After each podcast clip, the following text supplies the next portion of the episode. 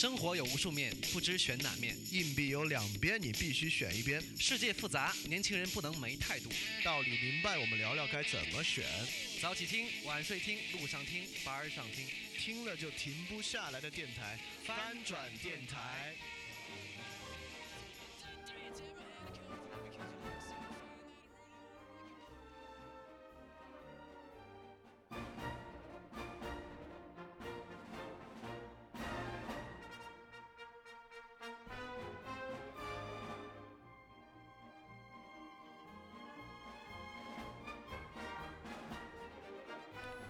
欢迎大家收听新一期的翻转电台。本周我们继续上一周的内容来讲康德下。那么，嗯，之前我也想了一想，就是呃，整个这个脉络，我们讲完康德之后，会讲黑格尔、维特根斯坦和海德格尔这几位。然后讲完这几位之后呢，我们可能暂时有一段时间不会再来讲这个哲学家，因为之前讲哲学家讲有点多了。就牛津通识读本其实还有挺多很值得挖掘的课题。而且既然叫通识读本，如果我们就盯着哲学家讲，也不太是那么回事儿。就大家其实现在还有很多其他问题需要了解。但是接下来几个都非常重量级啊！你想想，黑格尔、维特根斯坦和海德格尔，也一定是大家非常想了解的。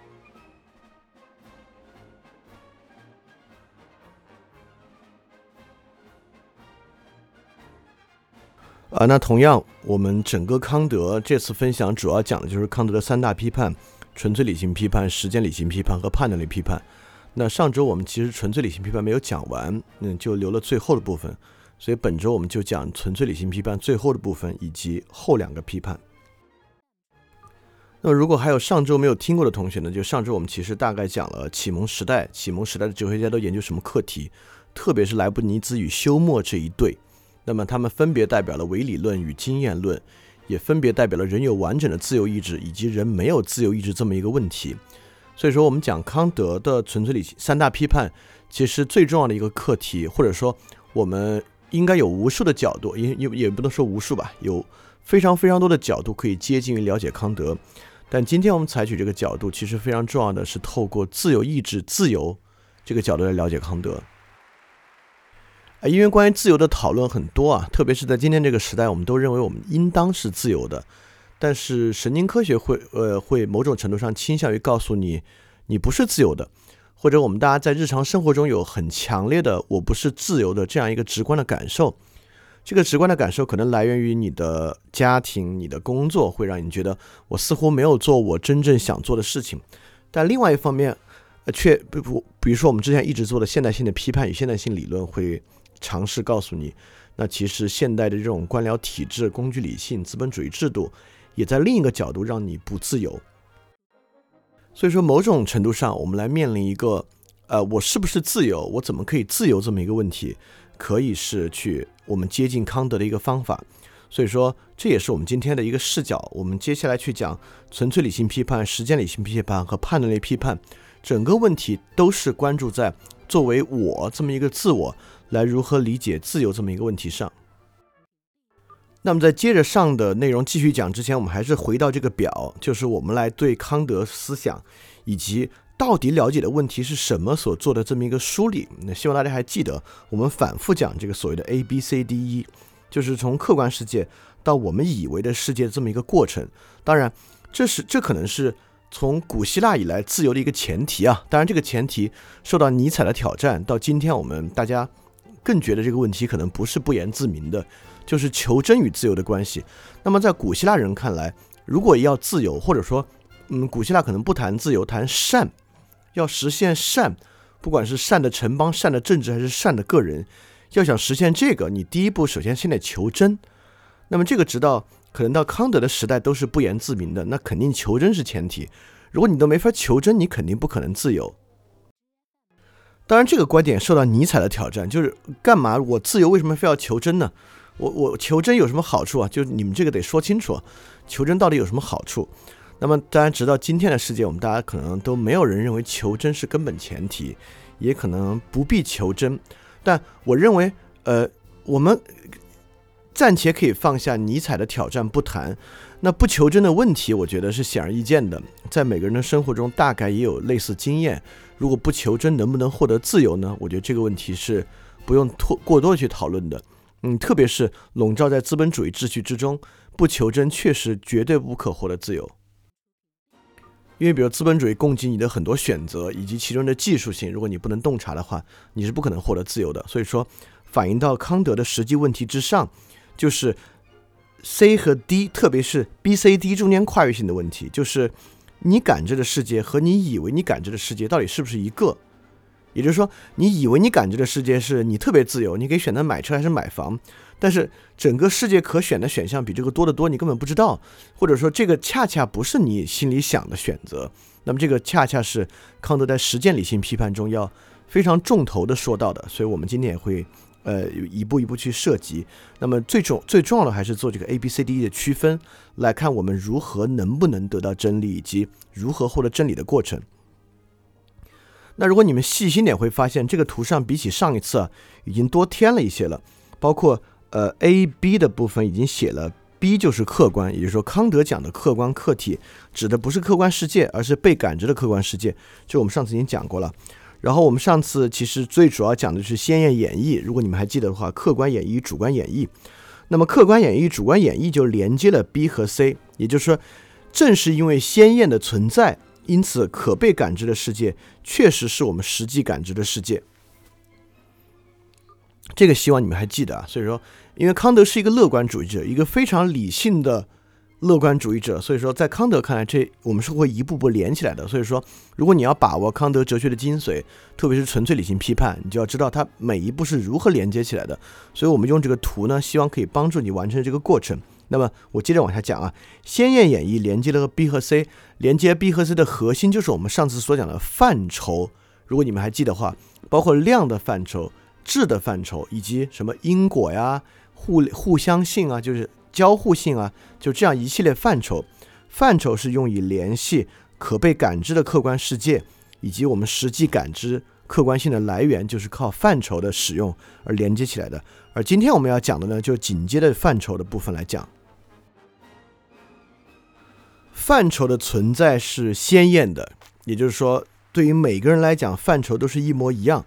呃，如果我们用一个范畴来，呃，我们用一个方法来理解原则与范畴的关系，就康德会认为每一个范畴都与一个原则相对应。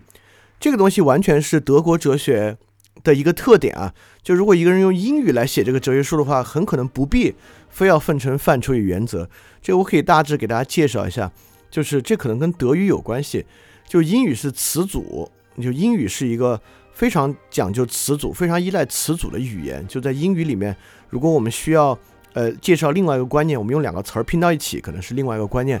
但德语不太一样，就德语非常依赖生成词汇。也就是说，如果德语呢，呃，他们不依赖词组，他们不倾向于把两个词变成一个词组。就是我需要一个新概念呢，可能两个词拼成一个新的生成词汇。所以说，为什么我们看什么康德、黑格尔、海德格尔的书？你觉得怎么这么多概念？一会儿一个这个，一会儿一个那个，就是因为这个生成生成生成词的原因。就德语有很多的生成词，所以这个地方我们可以我们可以完全可以想象，科康德在使用这个范畴和原则词汇的时候，他就是为了做区别而做了两个生成词。但这两个生成词的内涵和实质是比较相近的，因此它是一一对应的关系。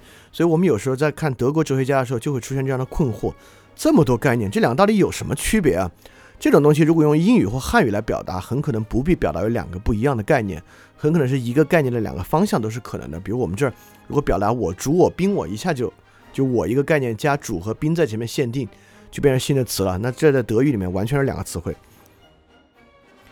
所以说，如果范畴还指的是 B 可被感知的客观世界所具有的一系列秩序，鲜艳秩序啊。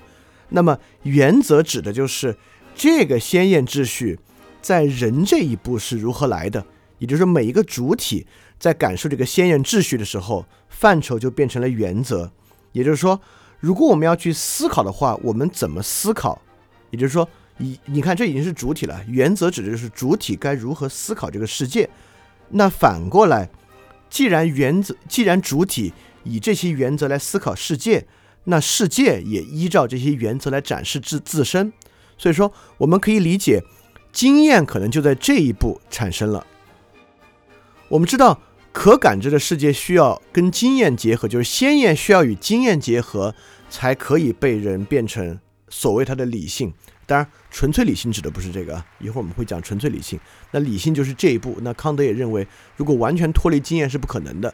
那么在原则这一步就可以看作范畴转化为经验中间的媒介，就是靠原则来转化的。就这个部分，如果你并没有完全去吃透它，我认为关系不大。但是如果你真的吃透了，在逻辑链条上会更加完整。所以我还是希望大家能理解。但如果你真的觉得什么范畴和原则你好像没有那么理解的话，我认为这个并不呃妨碍我们今天的主旨，因为你绝不可能通过一个康德上康德下就吃透了康德的逻辑或者哲学，这是不可能的。你肯定要去读康德的原著。那我们今天只是透透过自由意志这个角度来传来来诠释康德。所以说，原则概念的应用啊，其实有一个非常重要的部分。原则概念的应用，让鲜艳的范畴能够直接转化被可被感知的客观世界。因此，在我看来，原则在这里的应用，事实上连接了 C、B 和 C、D。也就是说，OK，可被感知的客观世界确实被我们实际的感知到了，因为范畴转化为了原则，并且我们实际感知的客观世界。和我们自己以为的，确实是对客观世界真实反应。那这个可能你说到这，你已经忘了 C 和 D 的区别了。我要跟你说一下 C 和 D 的区别是什么。我们实际感知的客观世界就是你的视网膜接收到这些光，我以为感知的客观世界就是颜色，也就是说，我们我们使用颜色概念来感知客观世界，这个跟视网膜接受的光是很不同的。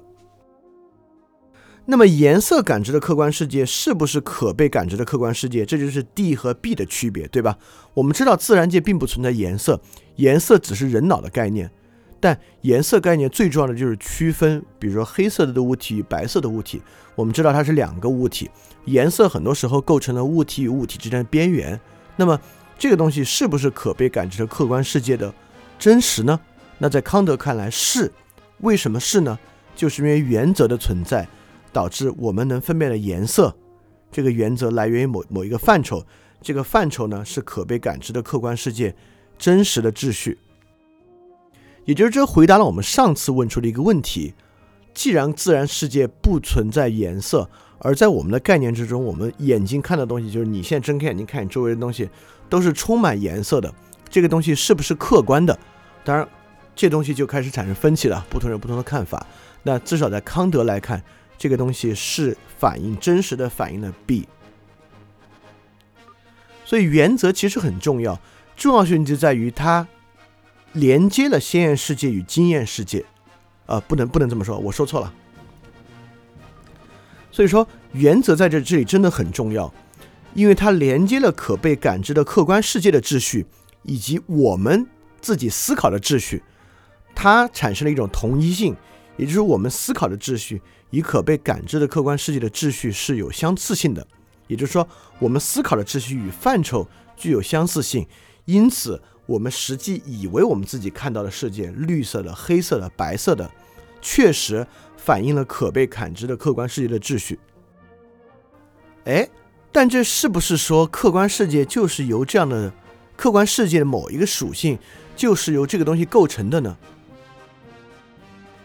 因为如果我们认为客观世界就是这样的话，哎，对，我们看的是对，这个绿色、黑色、白色客观世界就是有这样东西构成的，那莱布尼兹就说对了，唯理论就正确了，理性就可以了解一切了。但我们知道，上次我们说到，康德既不认同莱布尼兹，也不认同休谟，所以说这个知性不是万能的。我们又回到最开始那个客观的区分来这里，就是很重要把它提出来，也就是说，它仅仅是表象可知部分。就客观世界确实向我们揭示了其一部分，但是所谓的自在体是没有的，我们依然无法通过这个东西去了解自在体，了解物自体啊，刚才说错了，我们无法通过这个了解物自体。也就是说，就科学哲学那期我们其实讲过，就是人对自然的了解都是通过眼睛看到的，都是通过我们可知的东西看到的。就比如说，呃，去年可能最伟大的物理学发现啊，引力波的发现。我们怎么发现引力波的？我们根本看不到引力波，也无法感知引力波。第一个感知引力波的方式是用振幅，就是一个棍子，这个棍子只要足够长，受到引力波的影响，它中间部分的振幅就会不一样。我们用这个振幅，用这个轻微的振幅去触发光现象、声音现象。比如说，一个棍子振幅只要很轻，就会触动发声。那我们发现，哎，比如说一个棍子一共二十公里长，每隔两公里一个铃儿，我们发现，哎，这个铃铛居然发生不同步，也不遵守这个。声音传播的规律，但我们知道，OK，引力波真实存在。那么现在对于引引力波的观测就新的，就去年个 LIPO 它直接看到的是通过激光现象看到的，就引力波与激光发生激，就激光它的反射能够放大这个引力波，我们能看到激光的光的波纹出现了变化。也就是说，在这个逻辑之上，我们其实从头到尾都没有感受过，也没有看到过引力波，我们只是通过引力波假设有引力波存在。它影响了我们可知的部分来看，这个是不是真实的？我给大家举别的一个例子，我们在科学哲学也举过，就是我们以前认为有一个物质叫以太，我们认为我们假设有以太存在，特别燃烧现象，我们就认为，哎，你看以太做功，以太在，呃，以太的能量释放出来了，这就是燃烧。因为我们我们之前不知道有其他燃素的存在或者燃燃烧的本质是什么，在我们假设。以太存在的时候，它确实与我们发现燃烧现象形成了极直接的关系。这个逻辑与我们假设引力波存在，并且看到了某种激光现象是很像的。我们现在知道以太是无稽之谈啊，呃，肯定没有以太，这个被推翻了。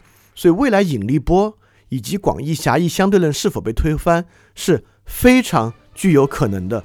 这就是康德说的非常重要的现象。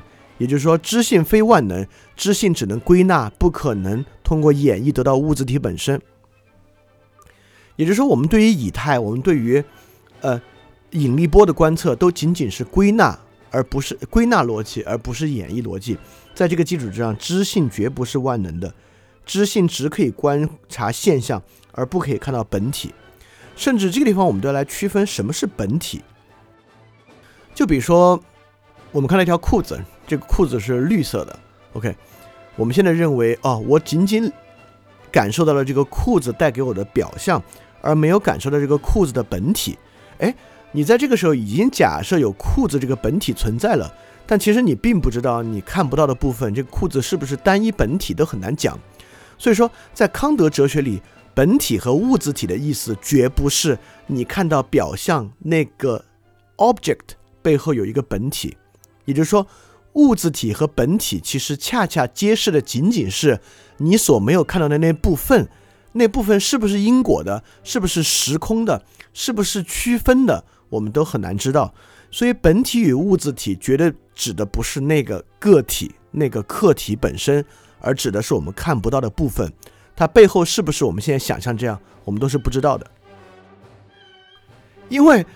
假设我知道，哎，这是这个绿色的裤子，这个绿色裤子呢，我看到的不是真实，而它真实背后自有一套别的东西，这不就是个悖论吗？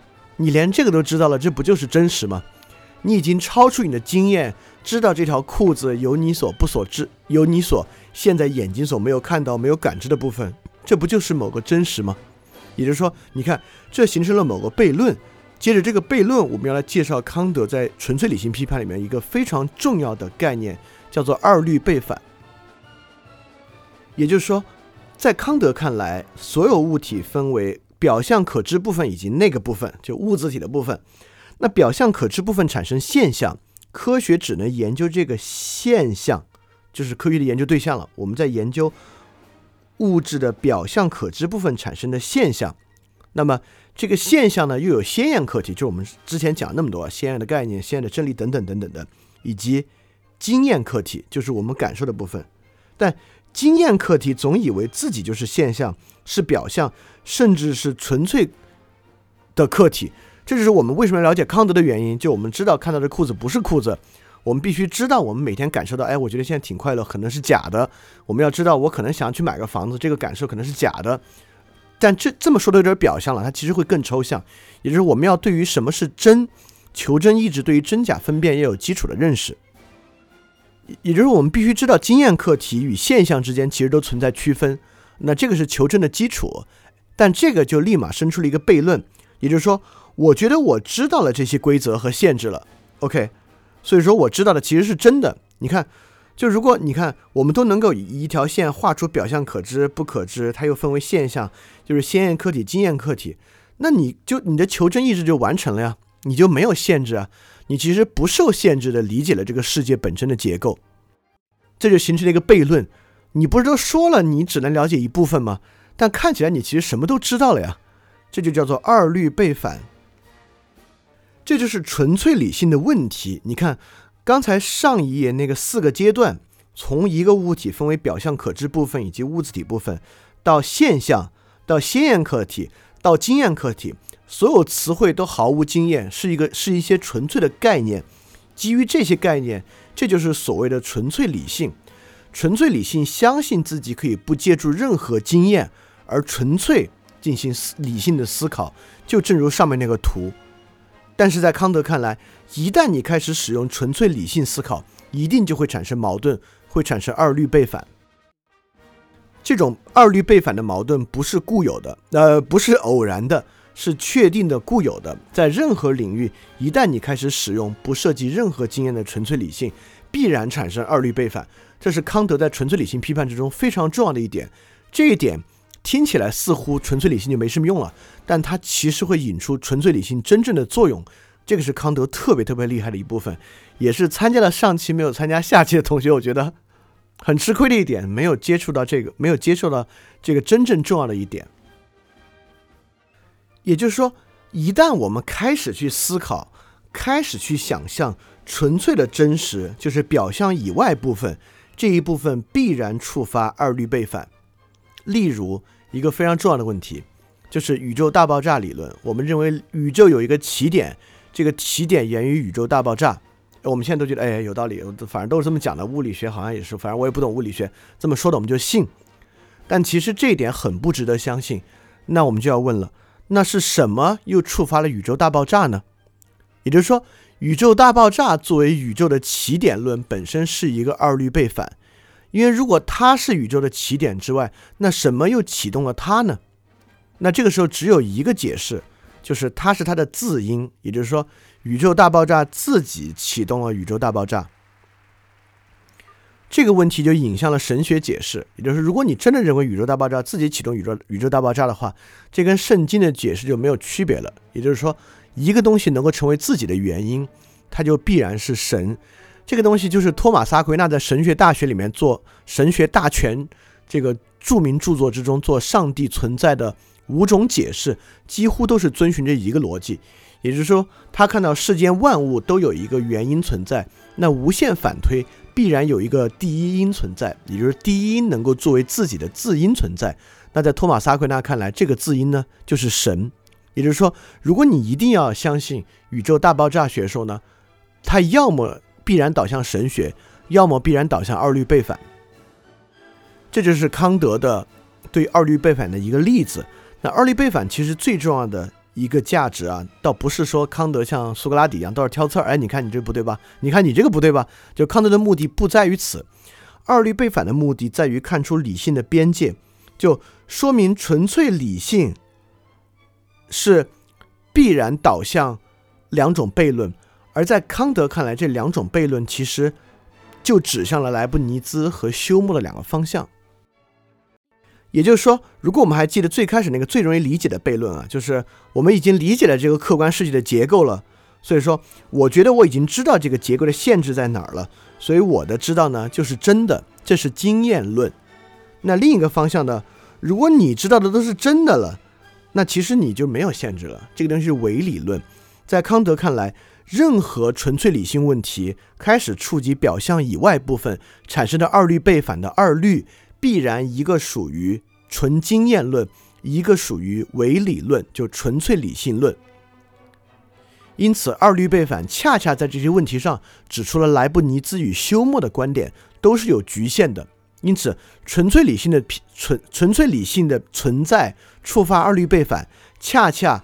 让我们意识到纯经验论与伪理论都是有问题的，理性是有边界的。所以说，这个时候我们就注意到一个问题了。OK 啊，那既然现二律背反都是悖论，那是不是我们每发现一个这样的悖论就弃之不用就算了？都是悖论了，我们还有什么可想的？它就没价值了。哎，康德认为恰恰不是，所谓纯粹理性批判，它既不是我们要去批判纯粹理性这个东西，它是坏的，也不纯粹是使用纯粹理性去批判这么一个意思。它其实这两个意思，我认为兼而有之。这就涉及到康德认为纯粹理性最重要的价值，就纯粹理性是人在经验论与唯理论中间的调节阀，它是能起到调节作用的。就我认为这已经完美的，我真的我真的认为这已经完美的解释了科学哲学的问题。所以我觉得这这应该终结科学哲学的争论了。当然，这只是我很粗浅的一个观点啊。那么理性的调节作用就看就就作为。因为它是纯粹理性嘛，纯粹理性可以超越经验，因此它既可以完全假设一种经验的存在，也可以假设经验不存在。虽然它引出的是二律背反，但是当我们陷入经验论或者陷入伪理论的时候，都可以运用纯粹理性假设经验完全不存在，或者假设仅有经验可能存在，来作为一种调节作用，使我们一步一步的接近真实世界。因为康德讲了。客观世界是可以被感知的，但不可以完全被感知，因为有表象以外的部分嘛。所以在康德看来，我们可能能够无限接近那个点。什么力量？如果我们要用动力学角度 （dynamic），什么东西在促使我们无限接近真相？这个重要的东西就是纯粹理性，它使我们不必相信唯理论，也不必相信唯经验论。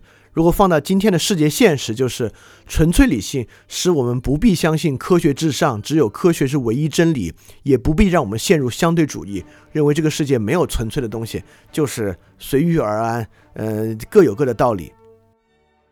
所以说，这就是纯粹理性可能在今天的价值，因为在今天的舆论场和今天的社交媒体，如果我们稍微知道大众心理学，我指的可绝不是乌合之众啊，就那本书里面的内容极少有真的。就我们如果知道真正的大众心理学的话，就会知道，凡是在冲突的地带，鲜有中间位置。也就是说，凡是冲突地带，必然导向极端。这个我都有无数的心理学实验证明了。因此，今天这样的社交媒体和整个公共舆论环境，其实是鲜有中间位置，几乎只有极端的。在这种情况之下，这个极端确实，如果我们真的去做抽象分析的话，我们也几乎能够发现，这个极端要么是经验论的，要么是唯理论的。在这种时候，纯粹理性就能够做一个非常好的调节阀作用，来指导我们真正能够实现求真。所以说，以上部分就是我们今天以及跟上一节上上一次分享结合起来啊，我们要介绍的关于纯粹理性批判的部分。当然，这绝对、绝对、绝对。没有涵盖康德在纯粹理性批判里面所有的内容，它只是一个大致的脉络，它很像我们只是帮大家引导一下。我们非常希望你们真的还是要去读纯粹理性批判，即使你现在可能你的阅读量还读不懂，那你也应该把它设为人生今后阅读的一个目标。你先通过去阅读其他的书籍，一步一步来接近它。OK，那我们接下来为大家介绍实践理性批判。那如果你还记得的话，纯粹理性批判是关于 A B C D E，就是这个人啊，你到底可不可能了解真实？真实的知识是否可能这么一个问题？就客观的知识是否可能这么一个问题？在康德看来呢，客观知识是可能的。当然，这个论证过程非常抽象。那么到实践理性批判部分呢？就与生活能够产生的更多的结合，所以说，但是他完他他真的是非常多的利用了纯粹或者使用了纯粹理性批判得出的很多结论啊，所以我们来看到底什么是实践理性批判。它始于纯粹理性触发到自我问题之上的一个二律背反，也就是说，比如说我是自由的，但我们知道我又是自然的一部分，我们知道在康德看来，自然是因果律支配的。那既然自然全是因果律支配的呢？我其实没有自由。我们知道，如果万物都有因果啊，那从宇宙爆发的原点开始，到今天所有事情都在因果律之中，那么我的所有行为都应该是早就决定了，从最开始就已经决定了。对，这就是决定论。那在决定论看来呢？那我就应不应该自由？那如果反过来说，OK，那你是自由的，那就代表你不是自然的一部分。那如果你的不是自然的一部分了，你就不能对自然施加任何影响，你就什么也做不了，就更遑论自由，你就更不可能看到什么是自由了，对吧？这就是一个自由的二律背反的例子。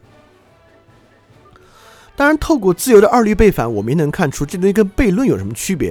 因为之前有人问过我，哎，康德的二律背反是不是就指的悖论的意思？它还不是悖论的意思，因为悖论的意思是这样的东西，比如说这句话是假的啊，这是一个悖论，就是它一个前提一个结论，这个一个前提一个结论它是矛盾的。而二律背反其实涉及到了两个结论、两个前提，只是两个前提始发于一个对。就是可感知、可可感知的表象世界以外的一个假设，所以说二律背反其实他们俩之间是互相矛盾的，可能也会形成两个悖论。所以二律背反跟悖论最大的区别就在这个地方。这我们是插插插了一句说啊，所以说实践理性批判的原初就是关于自由的二律背反，就是要用来解决这个问题。因为如果不能解决这个问题，我们就不能说人是自由的。所以说康德在某种程度之上，他的。乐观、伟大、理性之处，也就是说，康德为人的自由立了法。通过实践理性批判，康德解答了你为什么是自由的，以及你怎么样才能够自由这么一个伟大的问题。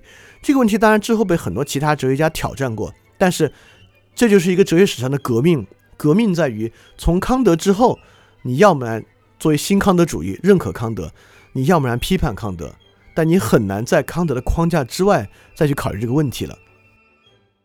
因此，康德在这里又进一步引，又不是不进一步，又再一次引入了鲜艳概念。康德认为自由是鲜艳的，这是什么意思呢？也就是他先于经验就要存在自由。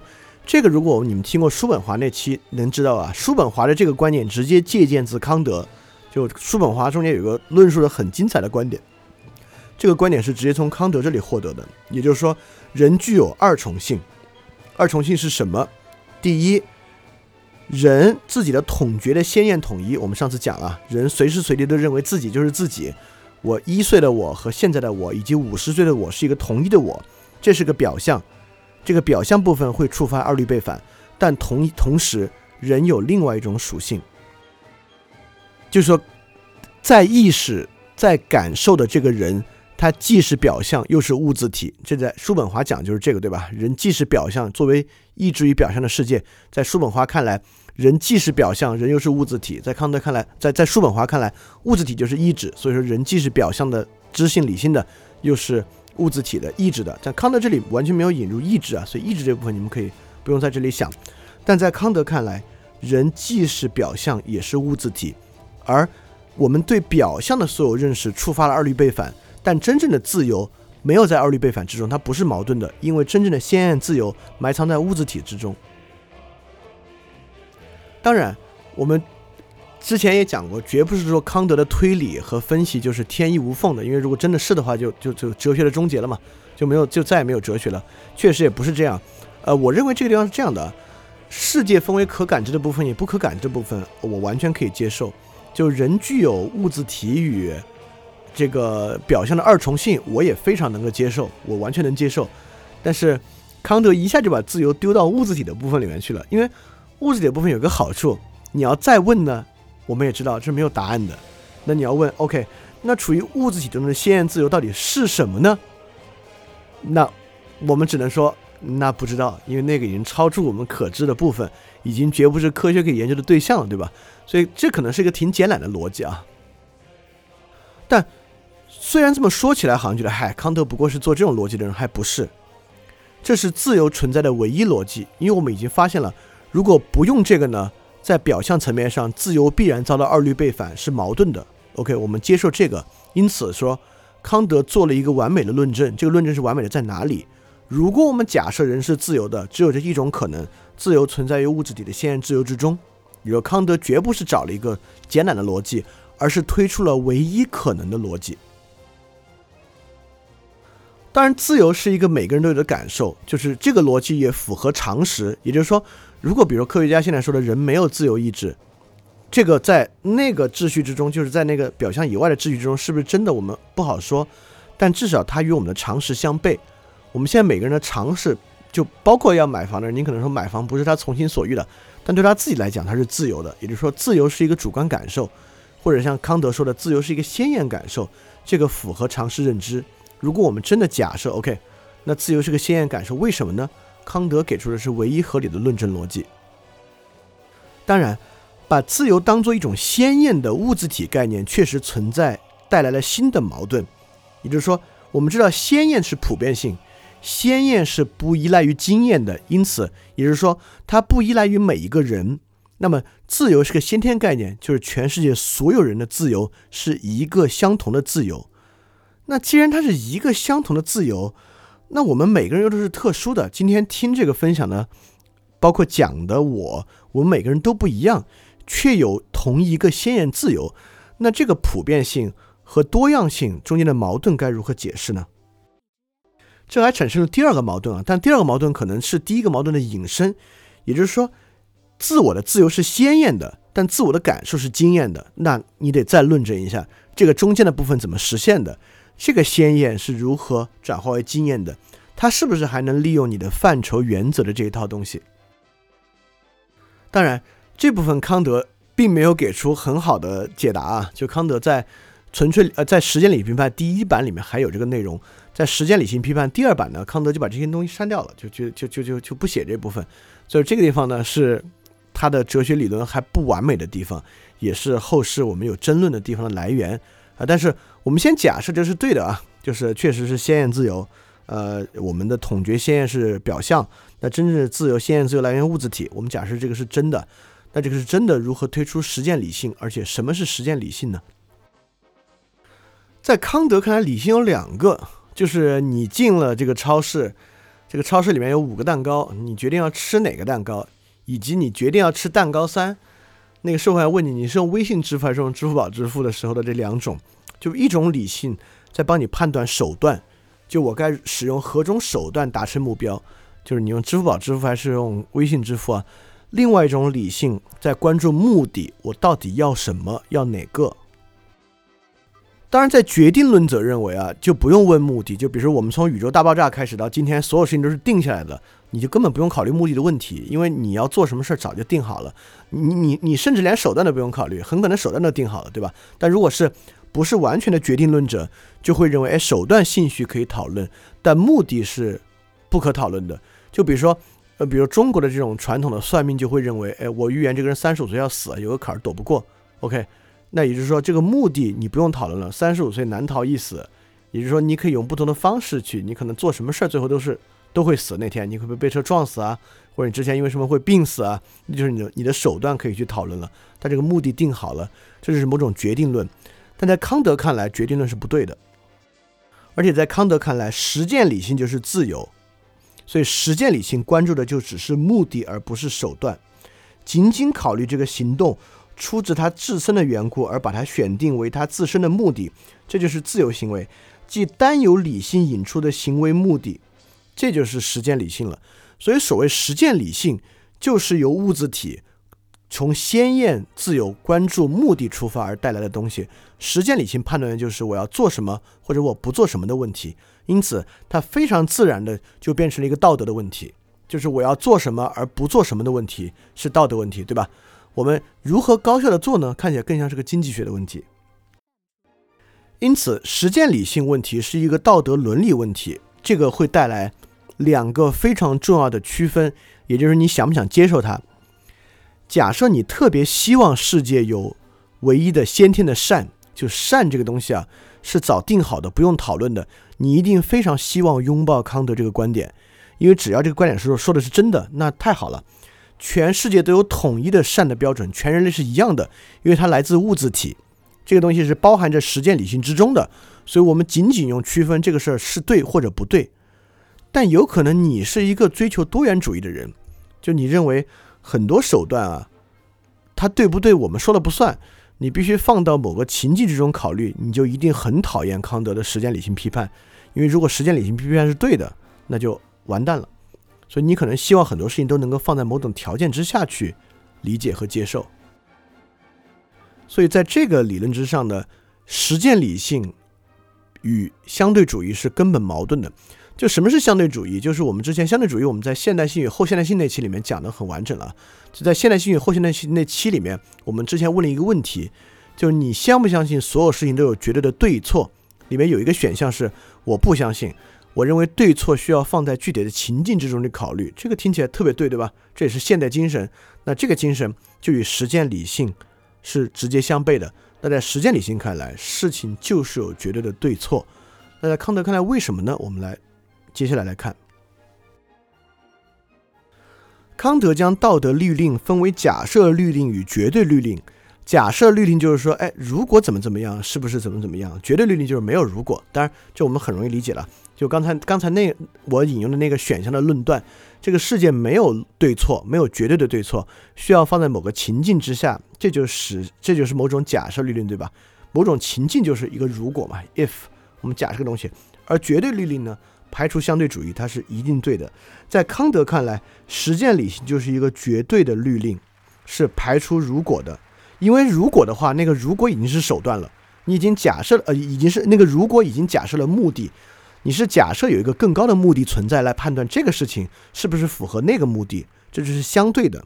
在康德看来，实践理性是绝对律令，也就是说，在康德看来，我们必须从理性主体间所有的区别中进行抽象，无视他的利益、欲望、野心以及所有限制行动的经验条件，来推出他应不应该做。这个东西就是一个绝对律令，这是一个存在于自我经验以外的观点，任可因此呢就能够被任何有理性的人接受，不管他的处境如何，都能够接受这个，这就是绝对的律令。所以这个东西要排除接受者的经验，要排除他的利益、欲望、野心和其他所有的条件。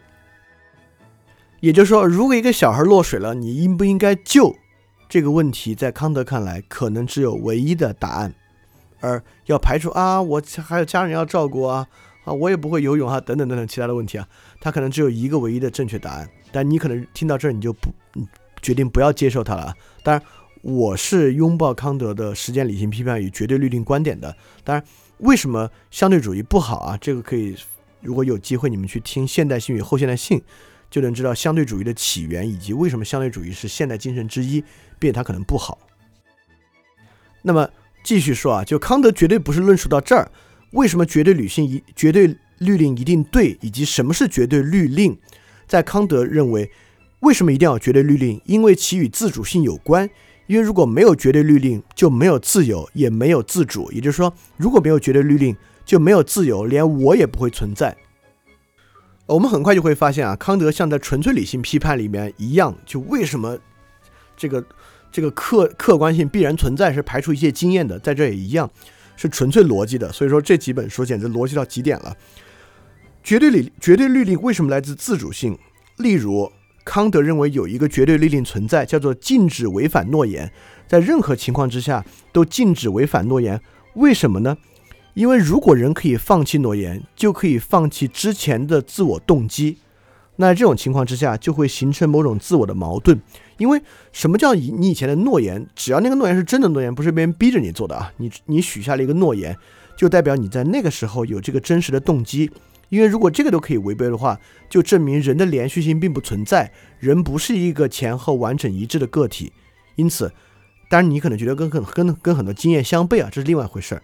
在逻辑上呢，确实，如果人可以违反诺言，就证明人前后有不一致的动机。就证明了人的自我不是完整连续的。当然，如果一个真正合理的对这个东西的呃反驳，其实是人的动机不是单一的，那的后者是在前面那个时间的一个动机在这里成长起来了，盖过了之前的另一个动机，而不在而不在于那个动机不存在了。我认为其实这个还挺容易反驳，挺容易被推翻的。就康德举了这个例子，但康德举的第二个例子就非常非常好了。就是为什么具有绝对律令存在，己所不欲，勿施于人。就因为实践理性是普遍的，是统一的，所以说没有经验，也就是说你自己不喜欢的，别人肯定不喜欢。所以你自己不喜欢的，就不要强迫别人去喜欢。这个来自于自由的普遍性。当然，你也有可能也会说了，我是一个特别不喜欢吃臭豆腐的人，那么。那是不是就一定不让任何人吃臭豆腐呢？会不会就有喜欢吃臭豆腐的人呢？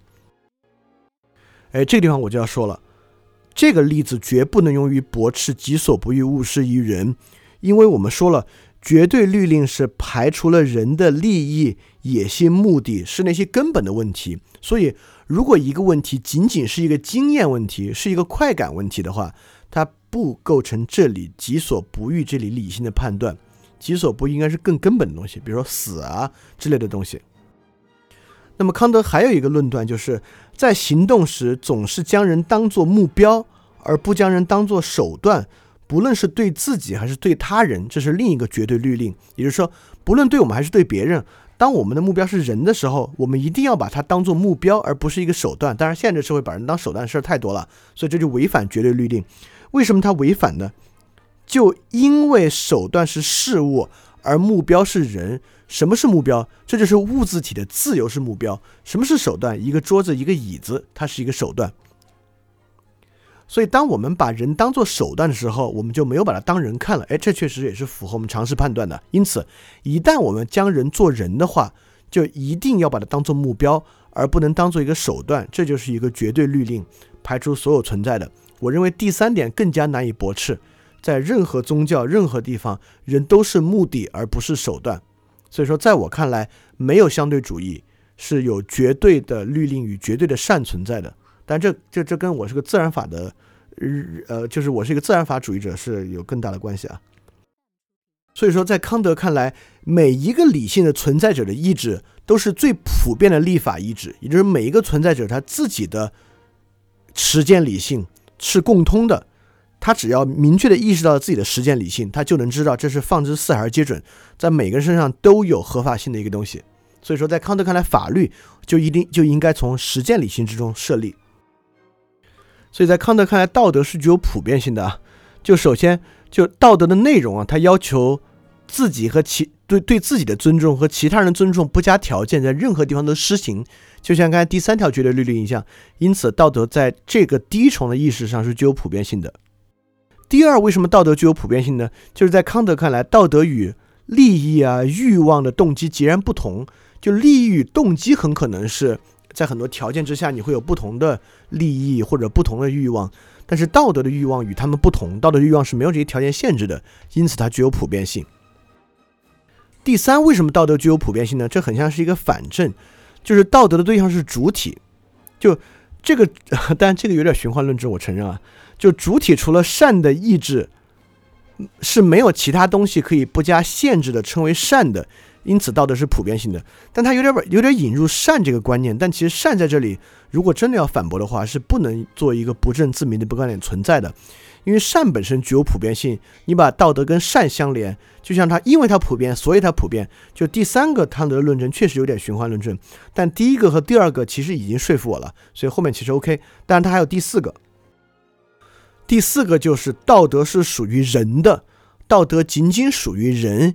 因此，其具有普遍性，因为就是在人上具有普遍性，因为鲜艳部分是人才有的啊，这就是一种人类中心主义的观点。就第四个论证，为什么道德是普遍呢？是一个有人类中心主义的观点。当然，现在人类中心主义受到很多的批驳，就我们认为海人不过是宇宙中的一种存在，我们跟其他植物动物也无甚区别。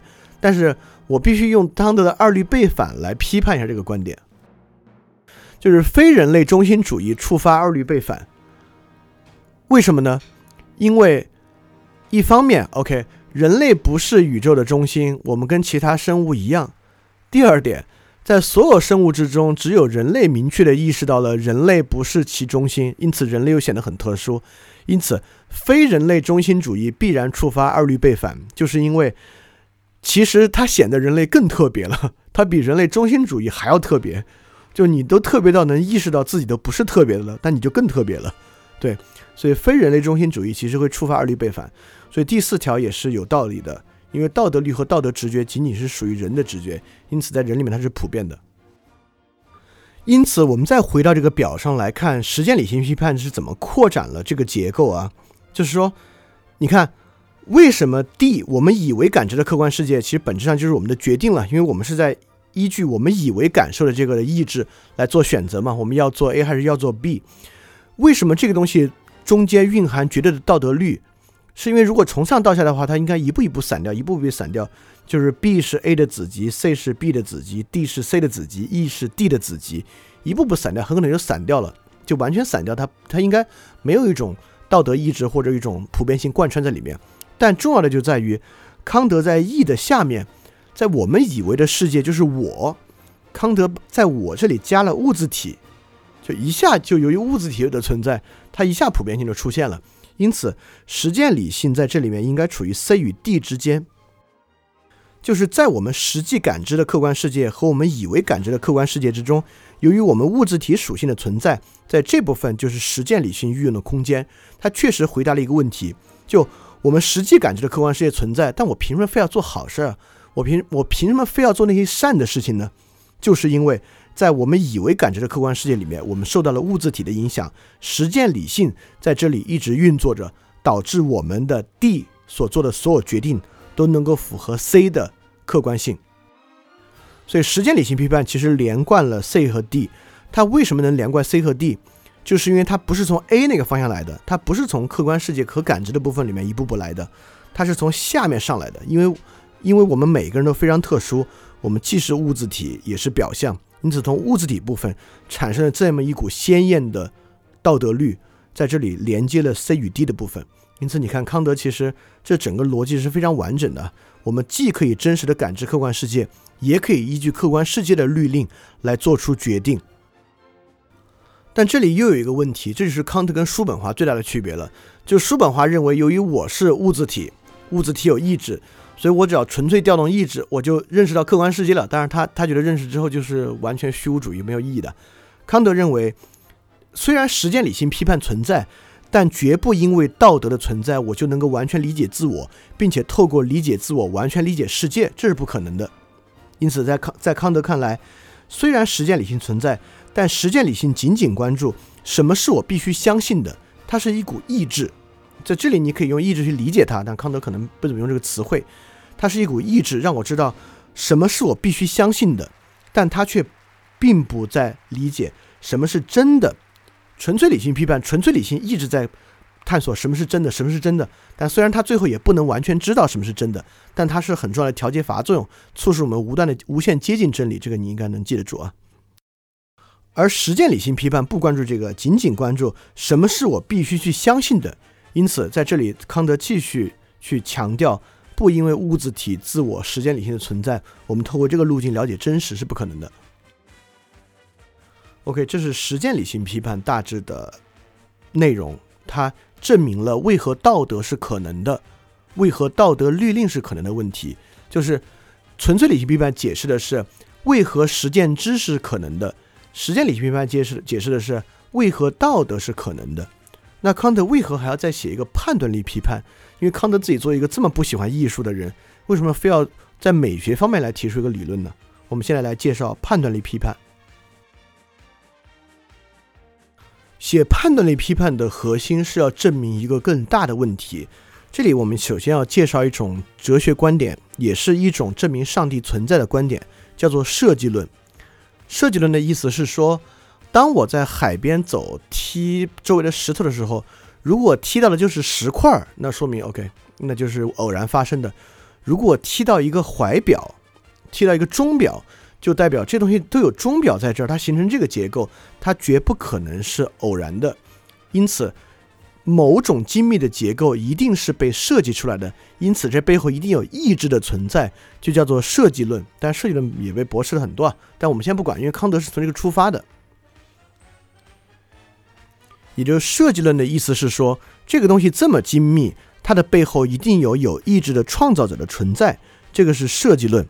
因此，康德在这个地方在尝试回答实践理性批判中的一个问题：就为何我们的物质体属性之中有这么一股子对于善与道德的追求？这到底在追求个什么东西？康德认为，这其实已经是一个比较泛神论的观点。康德认为，人对神的崇拜。就是靠这种对于神圣意志的道德崇拜来实现的。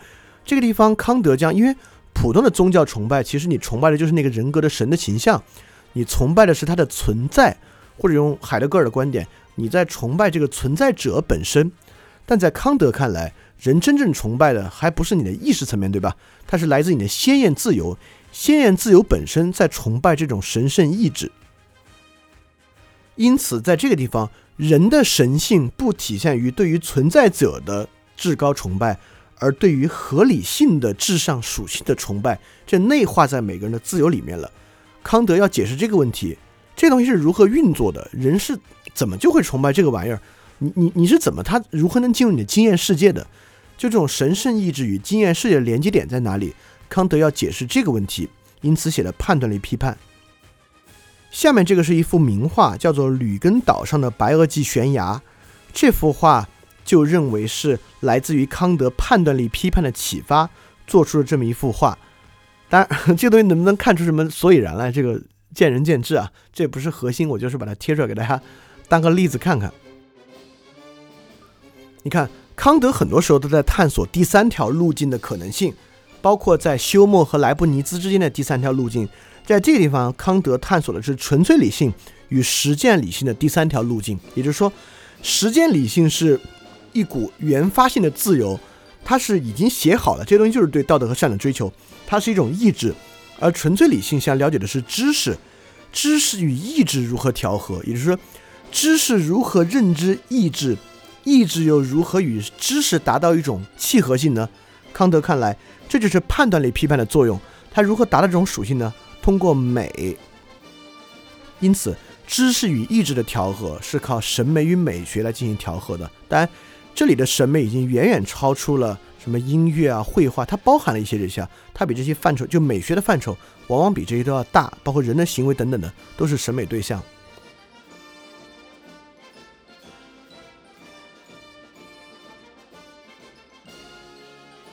如果大家还记得叔本华那地方，叔本华也认为啊，这个玩艺术的人有先天的优势，他们很可能能成为真正的那种具有意志的人。但在叔本华看来，原因是因为，呃，审美活动是一个完全抛弃理性的活动，因为叔本华是理性批判嘛，康德康德是为理性立法，叔本华认为理性一点用也没有。但尼采可能继承了这个，所以在叔本华看来，这帮玩艺术的人啊，就完全抛弃理性，因此很可能能够感受物质体本身。康德在这里目标和他一样，但原理完全不同。康德可不认为，因为你完全抛弃理性，所以可以接接近物质体。但确实在康德看来，审美和审美活动有个什么原因呢？就是因为审美活动探究的是用意志去探究实践理性的部分，就是你自己原发的鲜艳自由的部分是这个。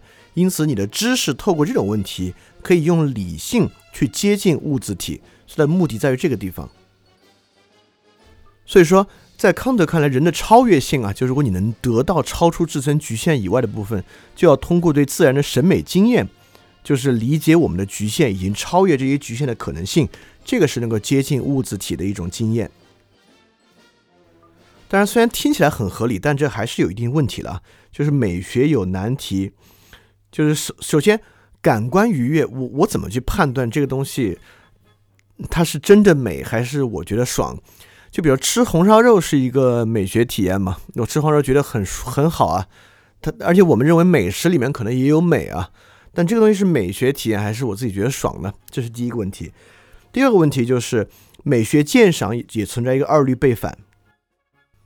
第一个就是如果美学可以用理性把握，也就是说我们可以完全通连看都不用看，我们直接可以裁定，因为如果能用理性把握，它说明能用。理来说明呢？能用说理的方式来说明，也就是理性美是可以裁定的。你拿幅画，我们可以完全用理性来裁判它好不好，但这个与我们常识相悖，对吧？但是它的反面呢也不行。就如果鉴赏活动完全与理性无关的话，那那我们甚至都没法讨论。那艺术评论都不应该，就影评都不应该存在，这种应该都说不出来，对不对？所以说，鉴赏就美学鉴赏也是存在一个二律背反的。但是这个二律背反，康德又是如何解决的呢？但这个部分 我们会发现康德的一个问题啊，一旦到解释二律背反问题，康德就把鲜艳拉进来，就是呃之前那个地方拉鲜艳，就是自由二律背反拉鲜艳，我觉得还挺有说服力。但审美感觉就是就是审美的二律背反拉鲜艳，其实特别没有说服力。康德就认为。我们的美感啊，就其他和我们感觉相同，跟经验无关。审美愉悦的先决条件仅仅是鲜艳的，是先天的。所以说，它可以超出那种审美经验性的差异来进行理性的探索和讨论，就甚至它可能就是实践理性本身。但我觉得这个又这是个循环论证，跟那个又重复了。在这点上，康德确实显得很没有说服力。因此，呃，没有因此，就是康德也进一步论证了审美的客观性，这一点和实践理性比较像。就你如何判断自己真的在审美，它就像实践理性要剔除人的欲望、野心等等来看，审美也一样。如果你要达到客观的审美，这种东西必须来剔除人的快感、人的感官愉悦等等来实现。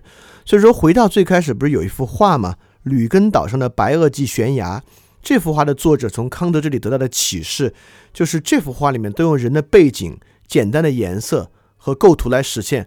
他认为这幅画里面带来的美学体验，应该是康德所讲的这种利益无涉的体验，就是审美主体把自己的利益，特别是感官的利益放在一边，就会产生这样一种状态。这个状态叫做利益无涉，就像。很可能实践理性就是欲望无涉，或者说条件无涉的一种判断。那如果实践理性是条件无涉的判断，那判断力批判就是这个审美的判断力，就是一种利益无涉的一种能力。这个还是有道理的，我觉得这在区分真正的艺术体验。就比如说，呃，为什么我们听巴赫的音乐有那种感觉呢？你确实，它不像听摇滚乐或者听 lounge music 一样，你你有这种感官上的感受。在听巴赫的音乐，你很难能感受到感官愉悦，甚至都都没有听莫扎特音乐那种，哎，旋律很美这种感觉。但你你能感觉到这种美感的存在。因此，刚才巴赫这个问题其实是一个好的例子。这个例子体现出了康德所讲的。这种感受触及到了一种根本的目的性，也就是说，我们自身是有一种目的性的。这个目的性被我们的纯粹的利益无涉的审美感官调动出来了。如果我们的理性可以理解这个目的性，这就是美学批判。所谓美学批判，就是要去分辨这个作品、这个行为、这个人之中有没有这种合目的性。一旦你理解了这个合目的性，你就透过美学体验理解了实践批判。甚至这个过程呢，就是你的纯粹批判在起作用。因此，在美学判断之中，这几个东西就合为一体了。因此，审美体验在康德的理论里面也是占有很重要的地位的。这其实这其实就是现代美学。现代美学也一样，就是康德革命。要么你在叙述康德这个，要么你在反叛康德，就所谓什么反对阐释之类的，就是这个美学没有这些东西，就是舒服，就是好。或者你认为美学就是康德所说的需要利益无涉。所以有一本奇书，我我猜你们都没有看过，但我猜你们都可能听过或者看过一些没看完，我就没有看完这本书，叫哥德尔埃赫尔巴赫，就叫《极易逼之大臣》，G E B 就分别是哥德尔埃舍尔和巴舍名字的第一个字母。那这本书是一本数学所谓的神书啊，数学呃人工智能书籍，它其实解决的是根本的一个问题，就是呃埃舍尔的定理，埃舍尔不确定定理的问题，也就是说。自我指涉的二律背反，也就是说，呃，包括我们知道，呃，个哥德尔不确定定理，刚才说错了，就是自我指涉的。我们知道埃舍尔这个版画，就是那个著名的水流到下面又流回去，就视觉悖论问题，看起来流回去了。他们所有都在说一个问题，就是自我指涉问题，自己不能用于解释自己本身的问题。这个哥德尔不确定性定理，就简单来说，就如果一个事情。一如果一个东西衍生出来的东西符合 A 定律，那很可能它自己就不符合 A 定律。对，这就是如果我们如果简单，我们不用数学理理解，用从逻辑上来解释哥德尔不确定性定理，就是一个东西衍生出来的东西符合 A 定律，很可能它自己就没法符合 A 定律了。因此，这种悖论如何解决呢？其实《极易逼之大成》这本书的核心跟康德的判断力批判是一样的，所有这些东西背后不能用于解释的自我指涉问题。解释是美学，所有这种东西背后都是美的，而美本身有一种合目的性来证明它是没有问题的。所以，以上是康德判断力批判的问题。判断力批判解决的是我如何能理解我自己的实践理性。我的实践理性不是求真的，仅仅是我什么东西必须要做。那我到底怎么该理解这个问题的？你可以透过美学来理解这个问题。判断力批判透过使用纯粹理性对于实践理性的意志做出解释，来意识到什么是美这个问题，来解释这个问题，也很可能因为这个，你可以接近作为自己的物自体本性，来达到一些自我超越的目的。因此，美学可能确实具有自我超越的意义。这就是康德判断力批判的内容。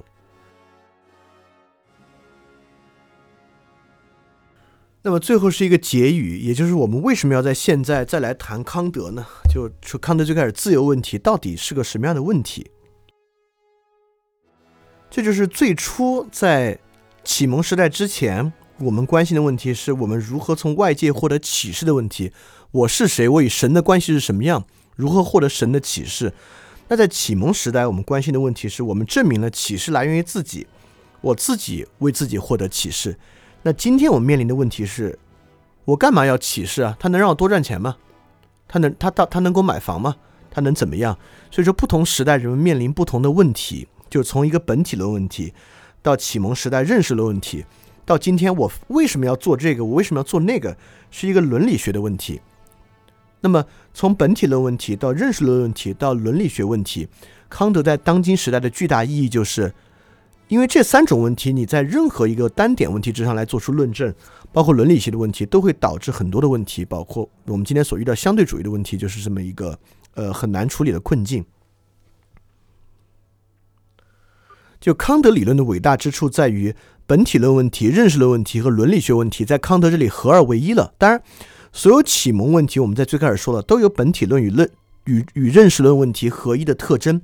但是将伦理学问题纳入到里面做这么好的结合，其实很少的。所以说，如果我们今天需要一种新的启蒙，这个新的启蒙不是一个认识论启蒙，而是伦理学启蒙的话，我们很可能能够从康德的理论中获得很多养分。所以这是我们要去理解康德可能最重大的意义。这个意义在今天其实就是一个主体性与自由的问题，因为嗯，今天我们空前自由。这个空前自由却仅仅反映在消费这么狭隘的问题之上。我们今天人所面临的所有自由，之几乎就是我今儿能不能不去上班，我能不能买那个东西，我能不能自由的买那个东西，我能不能自由的去国外旅游这样的问题。所以伦理问题被极大的限制在了一个狭小的范围之内。但如果你需要需要通过仅仅通过自己的经验去超出这个限制很难，因为你的经验受到资本主义社会消费的极大限制，你的钱在限制你的体验范围。因此，如果这个事要换成一个形而上学的逻辑上的一个理论的话，康德在这里就很可能是我们最能够找到的一套系统。但，也可以期待之下的黑格尔啊，黑格尔对这个问题有另外一个解释与认识。我们我们在下一次，嗯，应该也会有两期。来给大家来给来给大家介绍。所以说，当今世界的危机很可能处在 D，我们以为感知的客观世界，我我们以为我们面临的就是要不要去上这个班，上那个班，要不要去这儿旅行，要不要买这个东西，要不要买那个东西的一个世界。实际危机在于 D 位置被极大的限制住了。但我们其实通过之上的分析，我们其实已经发现了 D 的问题在哪里，对吧？D 跟 C 的连接是靠原则与实践理性产生的连接，所以第一，我们确定了它确实是一个伦理学问题。我们该重新反思实践理性。我们也意识到了，这是范畴的原则并没有被很好的运用到 C 和 D 之间的问题，就是我们没有真正意识到我们思维的规律、外界世界的规律范畴是什么，而仅仅屈从于可见的一种资本主义规律，这是其中的问题。所以说，你看。我们立马就举了一个例子，如何利用康德哲学来解决现在实际的危机。所以说，以上这两期就是我们对于康德哲学的介绍，以及我们一直在尝试回答一个问题，就是我们包括我们做的所有事情，包括在高数图书馆，都在尝试解决的一个问题，就是知识是什么，以及我为什么非要了解这个知识，这个知识对我有什么重要性。能够帮你建立一些与知识的关联与连接，可能这个对你生活是一股非常重要的、你以前所忽视的力量。所以说，今天差不多就到这些。如果你对于嗯接下来的牛津通识读本感兴趣，以以及对我们其他的一系列，包括在二图书馆与一起读这些平台感兴趣，对这些东西都有兴趣的话，你就你就可以在微信搜索“想借”，享受的享，借用的借，在符号里面能看到我们很多的其他活动与介绍。嗯，包括你可以添加这个呃呃 A N S E L R O B O T Answer Robot A N S E L R O B O T 这个账号，它也会持续推送新的活动信息。所以非常感谢大家时间，我们下一周一我们继续进行牛津通识读本的分享，我们将会分享康德之后直接继承康德的衣钵的非常伟大的德国哲学家黑格尔。那我们下期再见。